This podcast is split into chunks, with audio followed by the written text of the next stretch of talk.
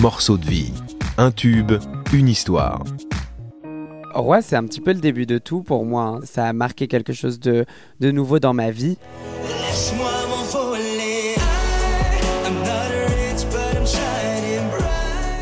Bonjour et merci d'être au rendez-vous pour ce nouvel épisode.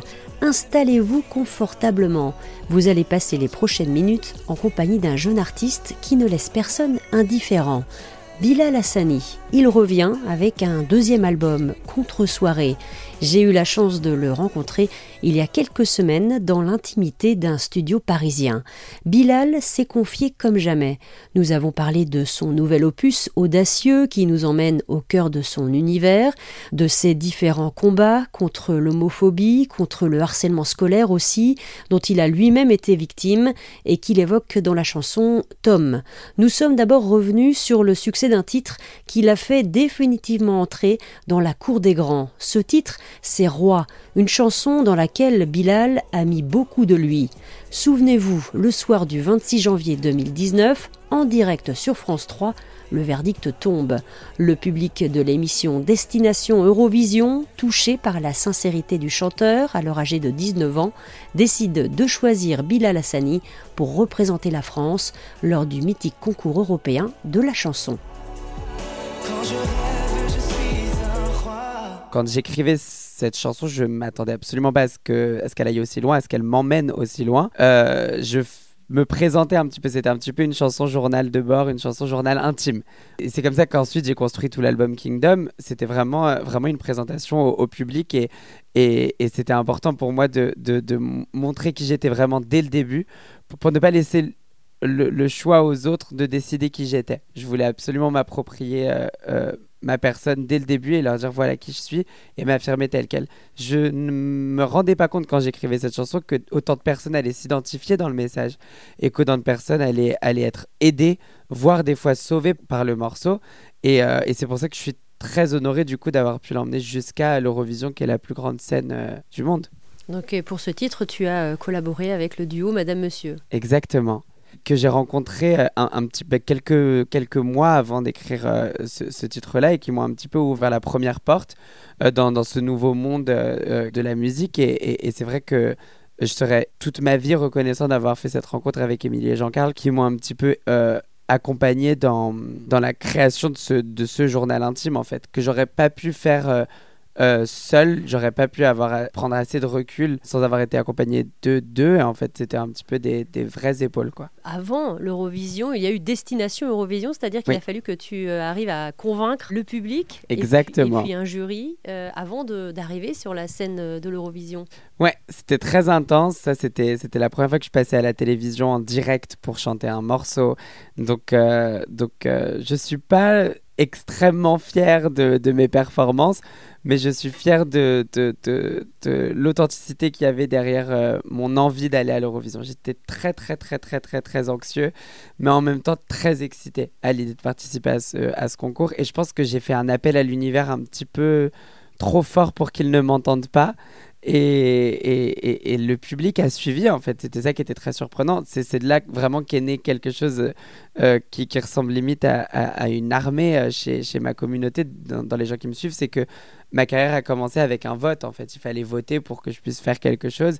Et c'est pour ça que depuis, ils se mobilisent à chaque fois pour absolument tout et, que je suis trop, trop reconnaissant parce qu'il y a une vraie passion dans mon rapport avec, euh, avec le public qui est vraiment né à Destination Eurovision. Oui, parce qu'il y a eu toute une communauté qui, euh, qui t'a soutenu. hein. Tu étais présenté déjà comme euh, un favori lors de ce concours. Oui, c'est vrai. Ça, c'était, ça, c'était une pression additionnelle que j'avais pas spécialement demandé. Mais, mais c'est vrai que j'avais un, un public qui a fait beaucoup, beaucoup de bruit, je pense, sur les réseaux sociaux, surtout avant, avant ma participation, avant même que je chante pour la première fois.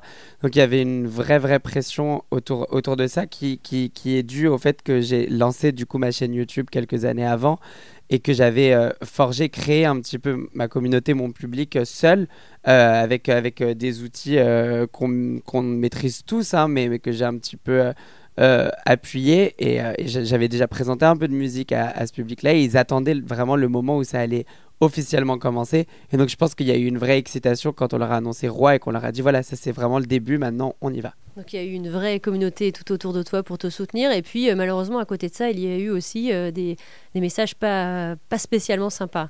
Bien sûr, moi, on m'avait dit de toute façon, et je le savais parce que je suis pas, je, je suis pas teuteux, mais euh, parce que j'ai grandi, euh, euh, j'ai j'ai vécu le- la pri- enfin, le- le- l'école, le, collège, le lycée, et, et, et donc je, je savais que qu'en présentant comme je suis, donc avec, euh, avec euh, ce qu'on va appeler une, une différence, euh, que ça allait pas plaire à tout le monde, que j'allais être présenté comme, comme un artiste extrêmement clivant, qu'on allait soit m'adorer, soit me haïr. C'est des phrases que j'entendais en boucle pendant, pendant les années qui ont précédé le début vraiment officiel de ma carrière. C'est pour ça que, que plein, de- plein de portes ne se sont pas ouvertes plus tôt, parce que les gens avaient un peu peur, ils craignaient que, que ça soit déjà trop dur pour moi et que ça soit trop dur pour le public euh, français à accepter. Moi, je leur ai dit, on va mettre un challenge à ce public et on va leur prouver que, que si, si on, communique et si on a un vrai, euh, une vraie rencontre qui se crée musicalement avec un public, il peut se passer quelque chose d'extrêmement positif.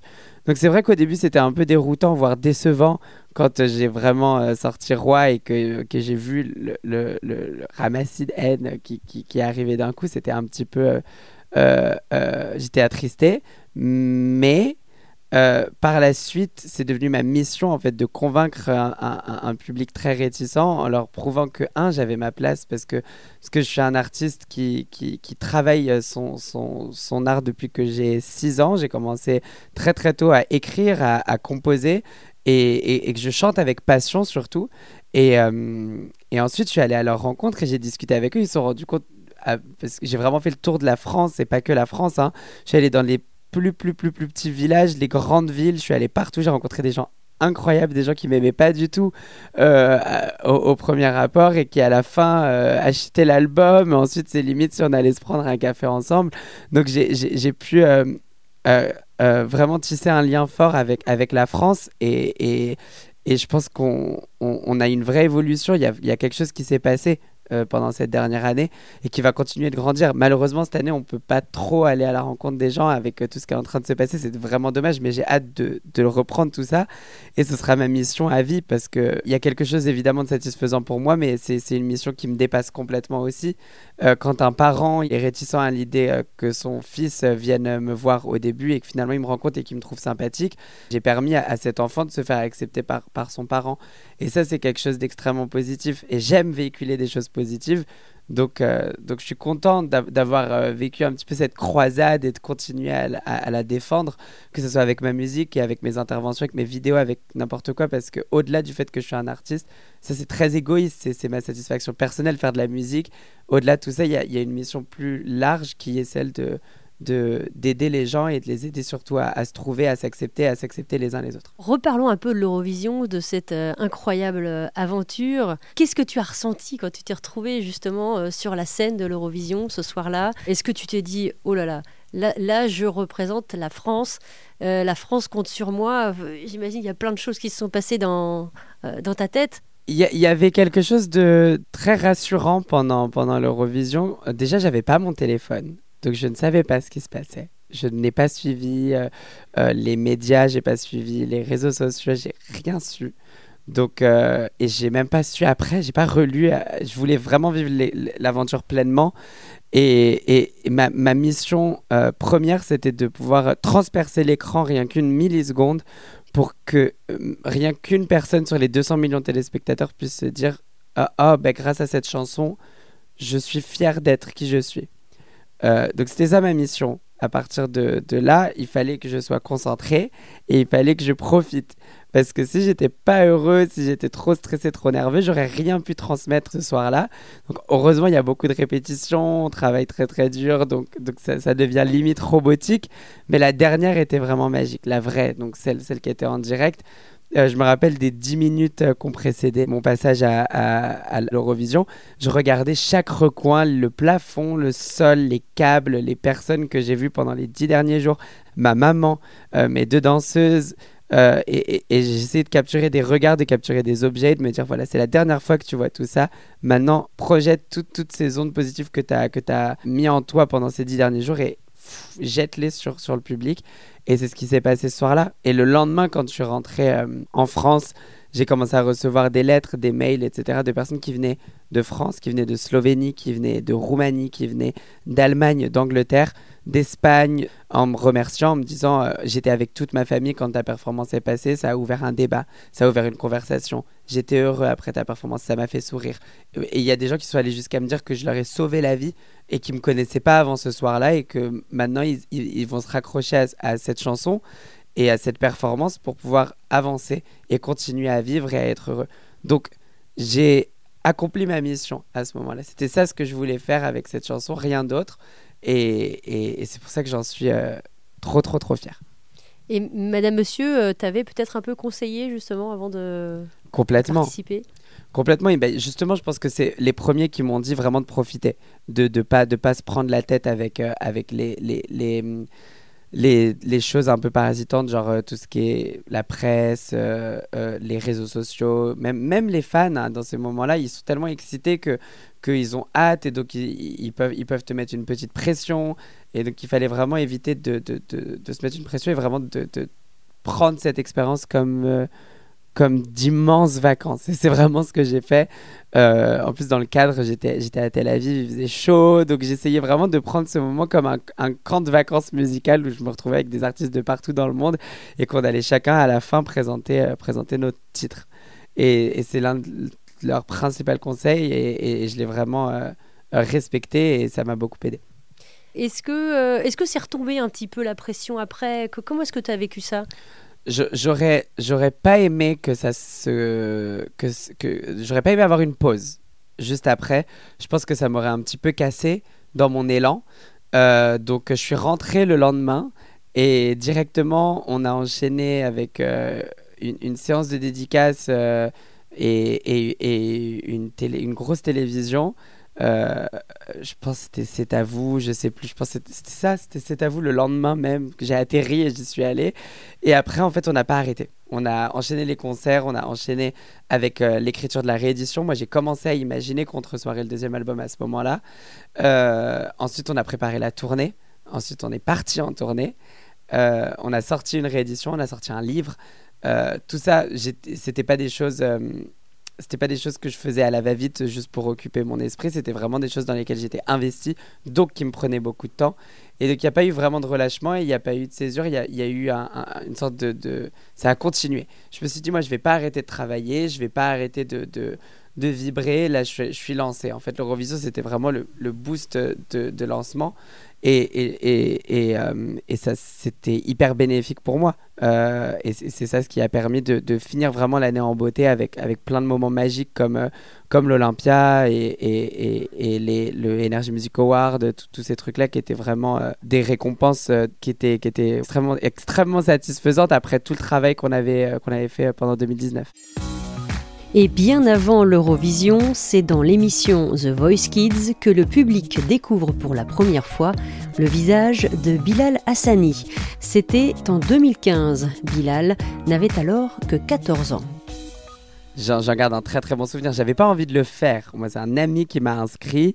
Euh, je me sentais pas prêt encore à chanter euh, devant autant de personnes euh, et encore moins devant des chanteurs euh, aussi marqués dans, dans l'industrie de la musique, euh, dos à moi en plus, à 14 ans. Donc j'étais très stressé, très nerveux quand j'y suis allé, mais je me suis très peu pris la tête et je pense que euh, cette émission est bien faite parce qu'ils arrivent vraiment à, faire en sorte que tu te prennes pas trop la tête. Donc avec les enfants, on avait vraiment l'impression qu'on était en colo et, je me suis fait des potes, je me suis fait plein d'amis avec qui, euh, avec qui je parle encore maintenant. J'ai une amie à moi qui s'appelle Phoebe qui habite à New York aujourd'hui. Elle est, euh, elle est comédienne et chanteuse, elle travaille à Broadway dans la plus grosse comédie musicale qui est sur scène en ce moment. Il y a, y a plein de choses qui, qui, qui sont passées après. On a pu grandir un peu ensemble, même quand on s'est pas retrouvés quelque temps. On est, on est euh, par ce, lien qui est, qui est, qui est- l'aventure The Voice Kids, qui était vraiment, vraiment, vraiment cool.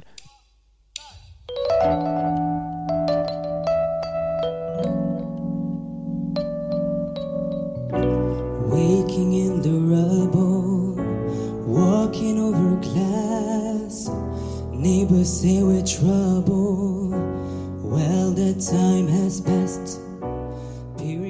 Et ce soir-là, les fauteuils des trois coachs de l'époque, Jennifer, Louis Bertignac et enfin Patrick Fiori, séduits par la performance de Bilal, se retournent successivement. Bilal avait choisi d'interpréter la chanson de l'artiste Conchita Wurst, vainqueur d'un certain concours de l'Eurovision, un an plus tôt. From the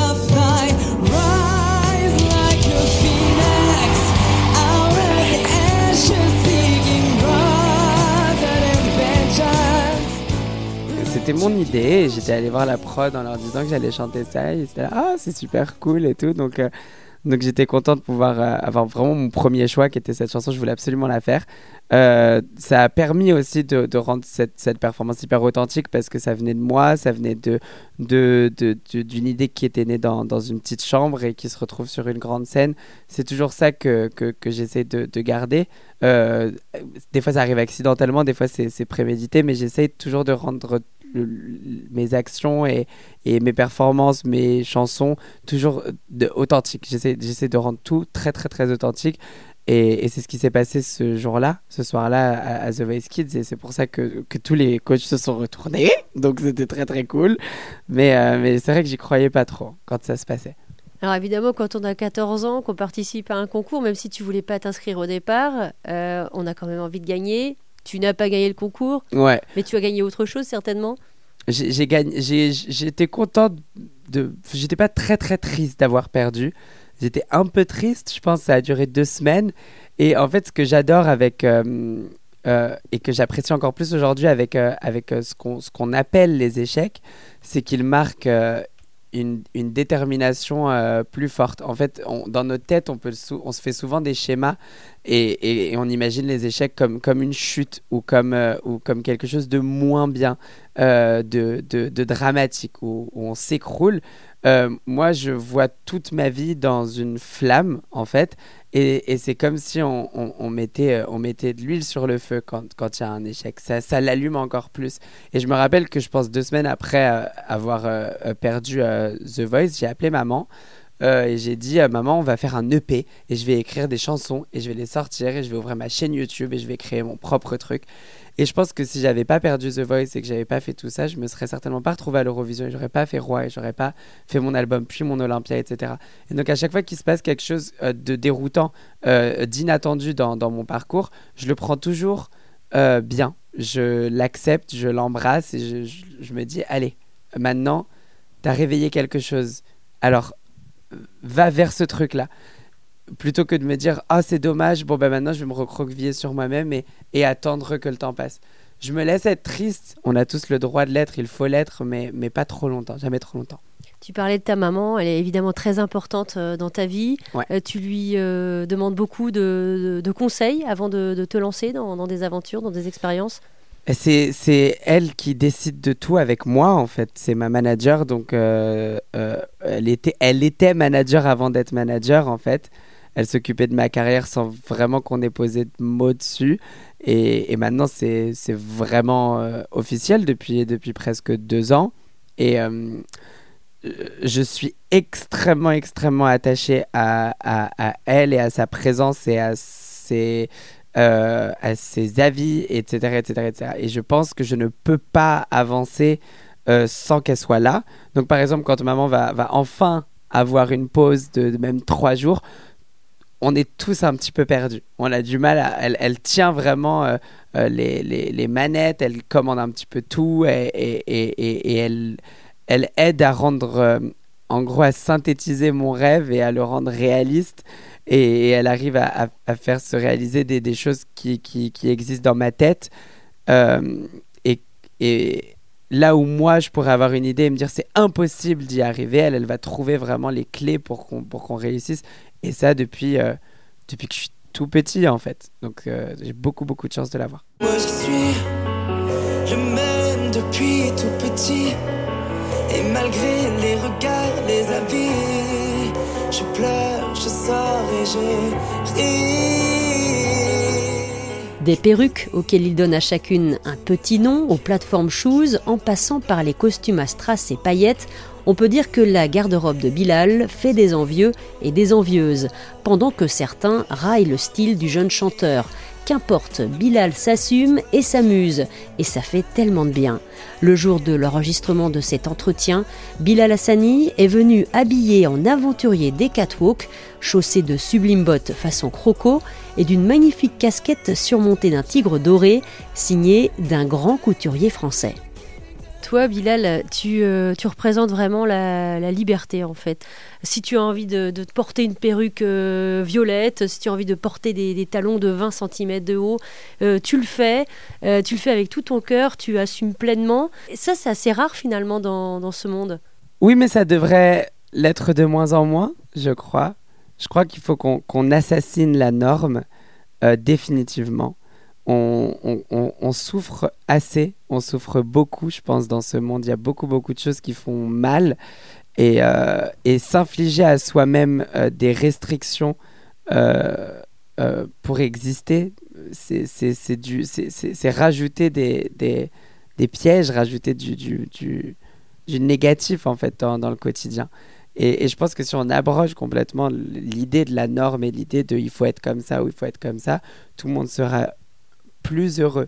Et, et, quand je dis ça, j'essaie toujours de le défendre euh, euh, euh, du mieux que je peux et de l'expliquer du mieux que je peux. Il y, a des personnes qui, qui ont l'impression, quand ils me voient, que je suis en train d'essayer de leur imposer mon, mon, existence. Quand, quand je dis que moi j'ai envie de porter des, des perruques à, à, cheveux violets et, et des, des, des, grosses plateformes Louboutin, euh, je ne dis pas euh, à une personne qui ne veut pas faire ça, fais-le toi aussi, tu dois le faire toi aussi. Et je ne suis pas en train de lui dire tu ne t'acceptes pas, tu pourrais le faire en portant des talons. Tu peux t'accepter en mettant du vert, tu peux t'accepter en osant un polo alors que tu as toujours porté un t-shirt, ou tu peux t'assumer en gardant ton t-shirt et jamais mettre de polo parce que c'est ça qui te fait plaisir.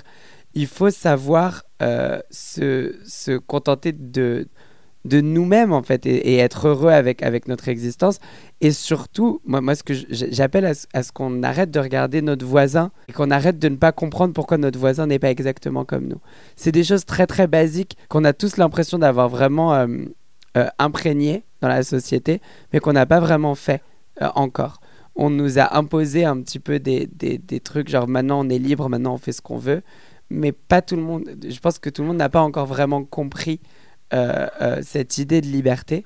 Et, donc, euh, moi, évidemment, je revendiquerai toujours ce, message, en tout cas, de liberté, d'acceptation de, de, soi. Et, et, et je, le, je, le, porterai jusqu'à mon, mon, lit de mort. Autre combat qui tient particulièrement à cœur à Bilal Hassani, la lutte contre le harcèlement scolaire. Il a ainsi tenu à en parler dans une chanson, Tom, premier extrait de son nouvel album.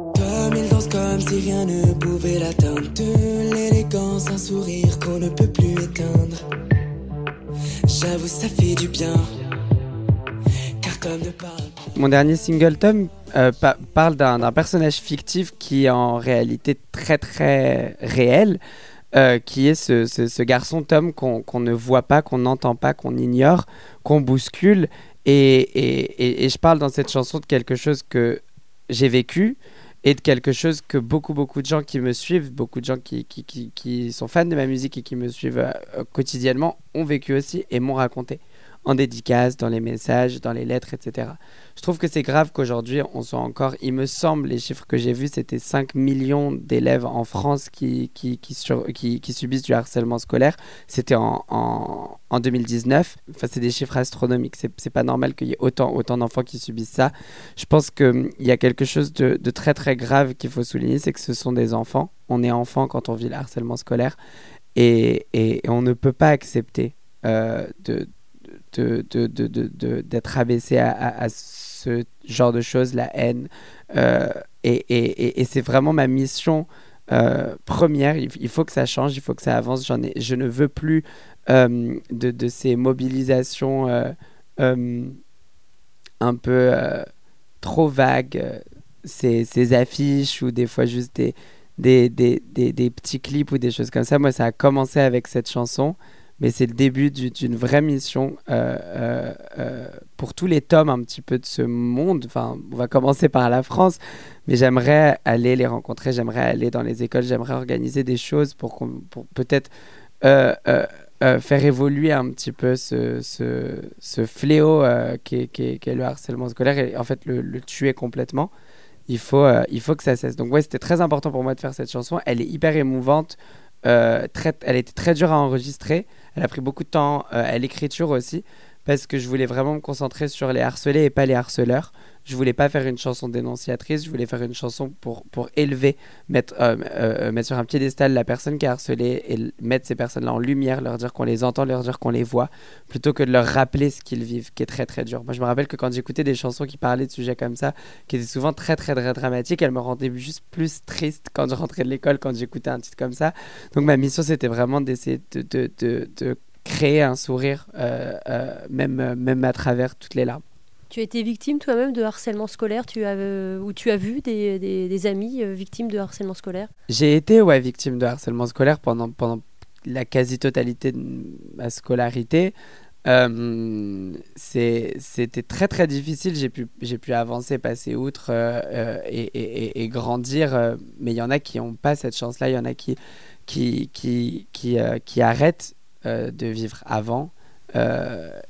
Et, c'est vrai que c'était très, très, très, très, très, très, très difficile comme épreuve.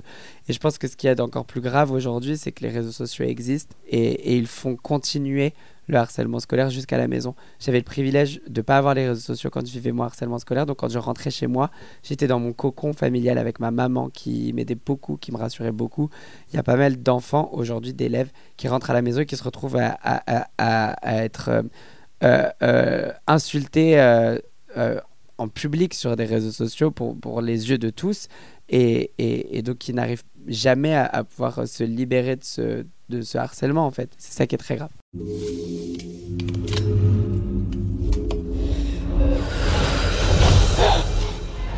Hello, ladies, everyone.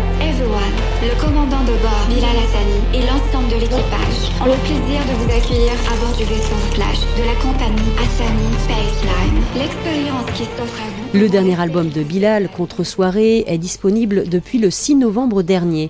Un album très ambitieux qu'on pourrait qualifier d'album concept, à l'image du célèbre Lemonade de Beyoncé. Un opus marqué par des collaborations étonnantes. Il y a, il y a deux collaborations dans cet album, une avec euh, Loïc Prigent, qui est euh, un peu un, dieu dans, dans, le monde de la mode, et euh, Zaya, que j'ai rencontré en début d'année. Euh, j'ai écrit en fait la, première chanson de l'album et directement j'ai entendu sa voix. Je voulais absolument que ça soit elle parce qu'elle a une voix très très marquée, très identifiable, mais à la fois un peu spatiale, futuriste et à la fois très sensuelle. Et donc euh, je l'ai contactée et je la connaissais pas et donc on a dîné ensemble et elle a accepté direct. Donc c'était très très cool le studio avec elle. Elle n'avait jamais fait ça. C'était vraiment un moment magique, je pense, au studio qui a créé un, un, un son euh, vraiment incroyable. Alors pourquoi elle? Pourquoi elle? Parce que parce qu'elle représente, je pense, euh, quelque chose de, de, très très fort. Déjà, c'est une femme forte et c'est une vraie, euh, une, une, vraie activiste sans avoir trop à le forcer. Elle revendique rien, elle existe seulement et, et peut-être que ça fait parler, mais elle est fière. Elle a, elle a été incroyable dans Une fille facile euh, euh, avec Benoît Magimel l'année dernière. J'avais vu le film, j'étais tombée vraiment sous le charme de, de, de Zaya aussi en tant qu'actrice. Et je pense que même si on se connaissait pas, on avait beaucoup beaucoup de, de points en commun. On s'est, quand on s'est rencontrés, c'est passé quelque chose. Il y a une vraie relation qui est née. Et, euh, et donc pour moi, c'était une évidence de l'inviter euh, sur euh, sur cet album. Et donc Loïc Prigent, effectivement, qu'on ne présente plus, comme comme tu disais, Dieu dans le monde de la, dans la de la mode. On le voit dans toutes les Fashion Week. Ouais, Loïc Prigent qui, qui m'a un petit peu introduit à, à, vraiment correctement au monde de la mode, qui, qui m'a accompagné à mon tout premier défilé, qui était un défilé Courrèges. Euh, il est très très bon conseil, c'est quelqu'un d'extrêmement intelligent, donc discuter avec lui c'est toujours très très enrichissant, on apprend plein de choses et il euh, et, y, a, y, y, a, quelque chose de, de stimulant dans, les moments que je passe avec lui, de rapide, de, de frais. Et, euh, et je trouve que l'essence de contre-soirée est vraiment ça, cette fraîcheur. Euh, et, donc, je lui ai proposé un petit peu de, de, venir sur l'album. Je lui ai dit voilà, donc là, j'ai laissé un trou dans la musique. J'aimerais vraiment que tu le combles. Est-ce que tu penses que ce serait quelque chose qui pourrait te plaire? Et non seulement il a écrit son couplet et enregistré, il a aussi été présent euh, euh, pour pas mal de la création de l'album et il a écrit la bio de l'album. Donc, tout le descriptif, il a été très inspiré. Ça lui a beaucoup plu.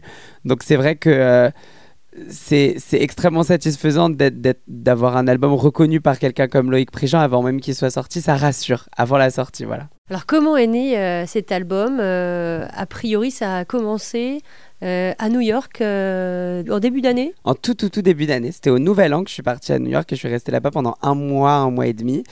Et j'avais déjà écrit deux titres de, de, de l'album, qui sont les deux premiers singles, Fais le vide et Tom, mais j'avais pas encore l'idée précise du concept.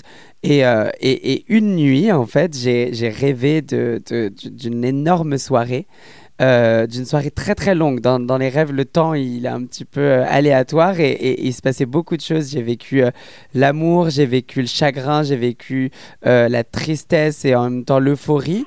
Et, et quand je me suis réveillé, je me suis rendu compte que ce rêve qui, prenait la forme d'une fête, en fait, représentait ma vie, ou une vie, en tout cas la vie, du début jusqu'à la fin, de la naissance jusqu'à la mort. Et donc, quand je me suis réveillé, je me suis dit, il faut absolument que, je retranscrive tout ça en chanson parce que c'est ce que je sais faire. Et, de là est venu ce concept euh, de, la contre-soirée, de cette soirée un petit peu, euh, différente d'une soirée euh, qu'on regarde d'un angle ouais, différent de, de, de celui qu'on va avoir habituellement sur une fête. Donc ce qui se passe derrière la fête. Et, et, et c'est comme ça qu'est né l'album. Ouais, vraiment à New York, on a trouvé le titre dans, dans la salle de bain de, de la chambre d'hôtel avec mon meilleur ami. Et, euh, et, c'est comme ça que c'est né. Et un peu particulier aussi l'écriture de, de, cet album parce que ça a été fait de façon plutôt chronologique. Exactement, j'ai écrit le premier morceau euh, euh, qui, qui, est fait le vide au début et petit à petit j'ai avancé sur les titres dans l'ordre de l'histoire en fait du rêve que j'avais fait. Donc à ce moment là je m'étais dit euh, là cette chanson doit parler de ça et donc on va attaquer ce titre là ensuite qu'est-ce qui se passe après cette chanson? Et j'avais du mal à, me détacher des titres que j'écrivais même dans ma vie quotidienne. En fait il s'est passé quelque chose de très très étrange avec cet album où à chaque fois que j'écrivais un morceau qu'on le finissait je vivais en fait la chanson dans ma vie quotidienne. Et, et, pour me détacher de ce morceau que je venais de finir, il fallait que j'écrive le suivant. Donc on a fait tout à peu près dans l'ordre et, et, même si on est revenu sur des titres à la fin, euh, sur les, les, final touch et, les, petites, les petites retouches, euh, le rafistolage de fin, on a vraiment tout fait dans l'ordre. Ça veut dire que tu as donné beaucoup de toi en fait hein, sur cet album. Je me suis vraiment, vraiment beaucoup, beaucoup, beaucoup donné. Ouais. C'était, limite épuisant. Il y avait des... Je m'en rendais pas compte en fait, parce que c'était, c'était très, très amusant, mais, mais en même temps très drainant. Je devais euh, euh, puiser un petit peu euh, profondément dans un rêve. Déjà, c'est compliqué parce qu'on se rappelle pas de tout. Mais évidemment, je l'avais noté. Mais après, je voulais vraiment rester, pas perdre en fait le truc que j'avais ressenti quand je m'étais réveillé de, ce, cette, contre-soirée. j'avais pas envie de perdre l'authenticité de, ce que raconte en fait cette contre-soirée. Donc ça a été fatigant, oui, mais ça a été surtout, surtout, surtout extrêmement excitant. C'était beaucoup de recherche de son et, je pense qu'il y a une exigence qui est née en fait euh, pendant la création de cet album où, je me suis pas permis euh, de faute. je voulais absolument que tout soit vraiment, vraiment, vraiment parfait et donc euh, j'ai mis les moyens pour que tout soit parfait, que ce soit dans la musique et ensuite dans la présentation de l'album, donc avec les clips, etc. Donc le, travail a été méticuleux. L'équipe euh, qui m'entoure, les équipes qui m'entourent ont aussi travaillé très très dur parce qu'ils ont compris assez tôt que cet album euh, avait quelque chose de, de particulier pour moi. Alors cet album, en préparant cette interview, j'ai lu que c'était présenté comme un opéra, opéra synthétique. Ouais. C'est ambitieux. Ça l'est, oui. Je pense que la première personne qui l'a appelé comme ça, c'est Loïc, du coup, Loïc Prigent. Euh, quand, quand il me l'a dit, j'ai dit oui, oui, c'est vrai. En effet, c'est un opéra synthétique. Il y a, il y, a, il y, a, il y a des actes et il se passe quelque chose euh, de, de, chronologique et il y a. Euh, on est à mi-chemin entre l'acoustique et, l'électronique. On, va scinder et faire se rencontrer un, violon avec avec un, synthé, basse euh, des, années 70 ou des années 80, euh, fin 70, début 80, où des fois on va mettre un, synthé 99 euh, hyper deep house d'Angleterre et le mélanger avec un, vrai, vrai piano classique. Et, et il se passe des choses assez, assez magiques dans l'album. Je trouve que c'est un album qui se réécoute. C'est pas un album qui s'écoute, c'est un album qui se réécoute. quand on l'écoute la première fois, on, on, on, absorbe un petit peu tout ce qui vient de se passer. Et au fur et à mesure, euh, euh, on, découvre vraiment de nouvelles choses à chaque, à chaque écoute de chaque titre. Et, je suis très très content du résultat. Sans aucune prétention, mais vraiment à chaque fois que, à chaque fois que je l'écoute ou, ou, que je le fais écouter, euh, je, suis, je, suis, content de voir que, que les gens arrivent à, à ressentir ne, ne serait-ce qu'un tout petit peu de, de la magie que j'ai ressentie en, en créant les, les morceaux. Qu'est-ce qu'on peut te souhaiter pour euh, la suite? Mais une bonne sortie d'album et, et, euh, et, et de, la, de la scène dès qu'on pourra. Dès qu'on pourra, j'ai vraiment, vraiment, vraiment hâte de retrouver mon public. Euh, je vais continuer à écrire, je vais continuer à créer. J'avance déjà sur beaucoup, beaucoup, beaucoup de choses qui, qui, qui, qui vont arriver assez vite. Je j'arrête pas pour l'instant. Je suis pas encore fatigué. Euh, quand je le serai, peut-être que j'arrêterai. Mais pour l'instant, ce qu'on peut me souhaiter, c'est c'est que ça continue et que ça dure. Et euh, danser chanter à Broadway, par exemple, parce que ça, c'est euh, la comédie musicale, c'est c'est ton truc? Ça fait, euh, ça fait maintenant deux ans et demi que j'écris une comédie musicale. Elle verra peut-être le jour un, un jour. Euh, J'aimerais bien. Voilà. Ah, Ta, ta, ta. J'en ai jamais parlé. eh ben, on est content d'avoir Voilà. euh, d'avoir ce petit scoop. Merci beaucoup, Bilal. Merci. À très bientôt. À très bientôt. Un grand merci à Bilal Hassani et merci à vous d'avoir écouté cet épisode. Je vous invite à découvrir ou redécouvrir l'épisode 10 de Morceaux de vie avec Madame Monsieur dans lequel le duo évoque sa collaboration avec Bilal pour le titre roi. Avant de se quitter, n'oubliez pas de vous abonner et si ça vous a plu, n'hésitez pas à en parler autour de vous. Allez, prenez bien soin de vous, à très bientôt.